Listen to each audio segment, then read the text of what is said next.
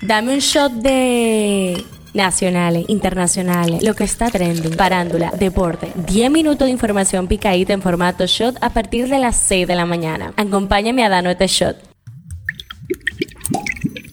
Hello, hoy es martes, ni te cases ni te embarques. Recuerden que enero dura como 80 días, así que no sé lo que. Desde el shot seguimos comprometidos con brindarles las informaciones que necesitan saber antes de empezar su rutina diaria. Así que vamos a lo que venimos. El tema que está caliente aquí. El año 2022 cerró con un acumulado de más de 25 préstamos aprobados por el Congreso Nacional desde que asumió el presidente Luis Abinader y de cara al nuevo año aún quedan pendientes varios contratos firmados por el Poder Ejecutivo que deben ser ratificados por los congresistas. La Batalla de la Fe, un evento orientado a fortalecer y celebrar la fe cristiana, además de tratar de avivar espiritualmente al pueblo dominicano, se hizo sentir este primero de enero con los discursos orientados a críticas al Código Penal, a políticos y a la sociedad moderna que busca destruir a la nación y a los jóvenes. El Centro de Operaciones de Emergencias informó que en la primera y segunda fase del operativo Conciencia por la Vida 2021-2022, por las festividades de diciembre, un total de 38 personas perdieron la vida. En una rueda de prensa ofrecida por el organismo de emergencia se desglosó que durante los feriados también resultaron intoxicadas por ingesta de alcohol unas 663 personas, de las cuales 55 son menores de entre 8 a 17 años. La Universidad Autónoma de Santo Domingo admite como válidos los títulos emitidos por Atlantic International University, una institución que hace constar en su página web que no está certificada por ninguna agencia acreditadora reconocida por la Secretaría de Educación de los Estados Unidos. El senador del Partido Revolucionario Moderno de la provincia, Monseñor Noel Héctor Acosta, lanzó este domingo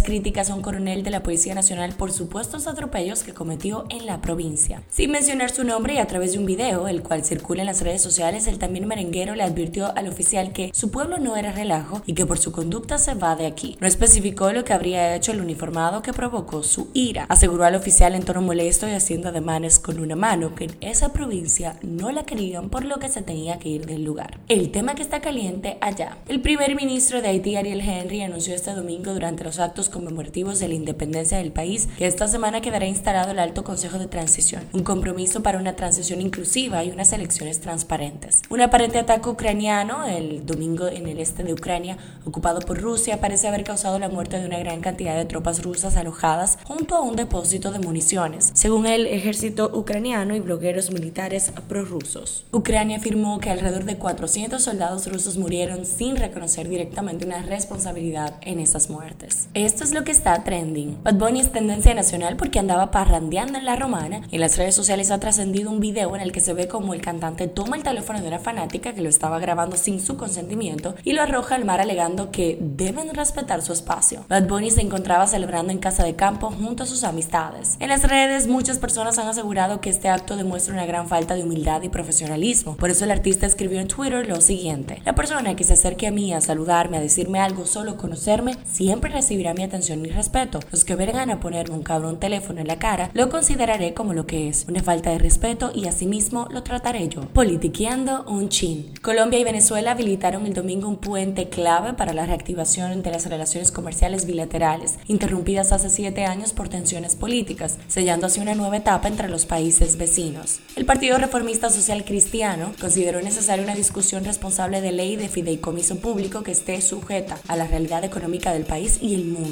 al tiempo que respalda su figura y descalifica a quienes la critican. El senador Rogelio Genao, vocero del PRCC, en la Cámara Alta aseguró que no se apegan a la verdad quienes dicen que según el texto aprobado en la ley de fideicomiso público, esta no será regida bajo la ley 340 de compras y contrataciones públicas. Un shot deportivo. El round robin de la presente temporada de béisbol otoño-invernal ha iniciado de la forma más reñida posible. Los cuatro equipos tienen el mismo récord de cuatro victorias y cuatro derrotas. La ofensiva ha marcado la pauta hasta hasta el momento y se han conectado 16 cuadrangulares en 16 partidos. El picheo también ha tenido sus luces, con destacadas presentaciones por los cuatro combinados. Pasa en TNT, pasa en el mundo. El presidente de Brasil, Luis Ignacio Lula da Silva, quien asumió el cargo este domingo, rompió a llorar ayer en su primer discurso ante los miles de brasileños reunidos en Brasilia, cuando habló del aumento de la desigualdad en el país. La vuelta del hambre es un crimen, el más grave de todos contra el pueblo brasileño. Es hija de la desigualdad, que es la madre de todos los males que atrasan Brasil. Manifestó En el púlpito del Palacio Presidencial de Plana Alto. ¿Qué dice la gente en Twitter? En Twitter se ha armado un debate gracias a Doolittle. Resulta que el merenguero ha causado revuelo en las redes por vestirse nada más y nada menos que con la bandera dominicana durante un concierto en el malecón de Santo Domingo. Algunos dicen que eso no importa, pero otros lo quieren linchar. En la farándula, la cantante colombiana Shakira publicó en su cuenta de Instagram un mensaje sobre curar las heridas y seguir confiando a pesar de las traiciones. La primera publicación del 2023 del intérprete de monotonía se trata de un mensaje resiliente sobre sanar, curar y seguir adelante. Aunque continúen abiertas nuestras heridas, en este nuevo año el tiempo tiene manos de cirujano,